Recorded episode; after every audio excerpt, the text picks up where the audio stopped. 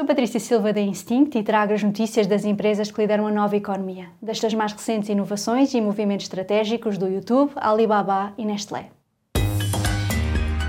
The Big Ones. O YouTube iniciou a pré-venda da subscrição que permite ver todos os jogos da época de 2023 da Liga de Futebol Americano NFL. Para quem é subscritor do YouTube TV, o preço anunciado é de 249 dólares por ano. Já quem não é subscritor do YouTube TV, o preço de subscrição em pré-venda é de 349 dólares por ano.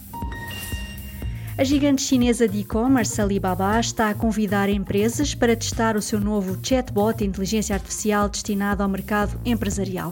O chatbot vai ser integrado no DingTalk, a aplicação de mensagens para empresas da Alibaba, e também na coluna inteligente Timal Jenny.